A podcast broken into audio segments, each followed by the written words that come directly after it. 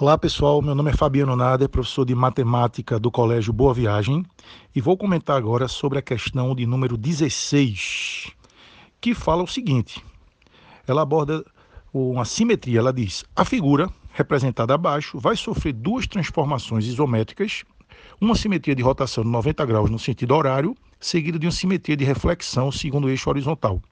E ele dá a figura. Após essas transformações, a figura obtida está indicada na alternativa. Pois bem, ele dá essa figurinha, você vai ter que fazer uma rotação de 90 graus no sentido horário.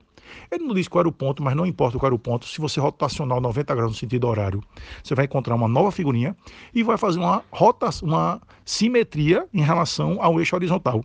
Fazendo essas duas transformações, você vai encontrar a resposta na letra D de dado.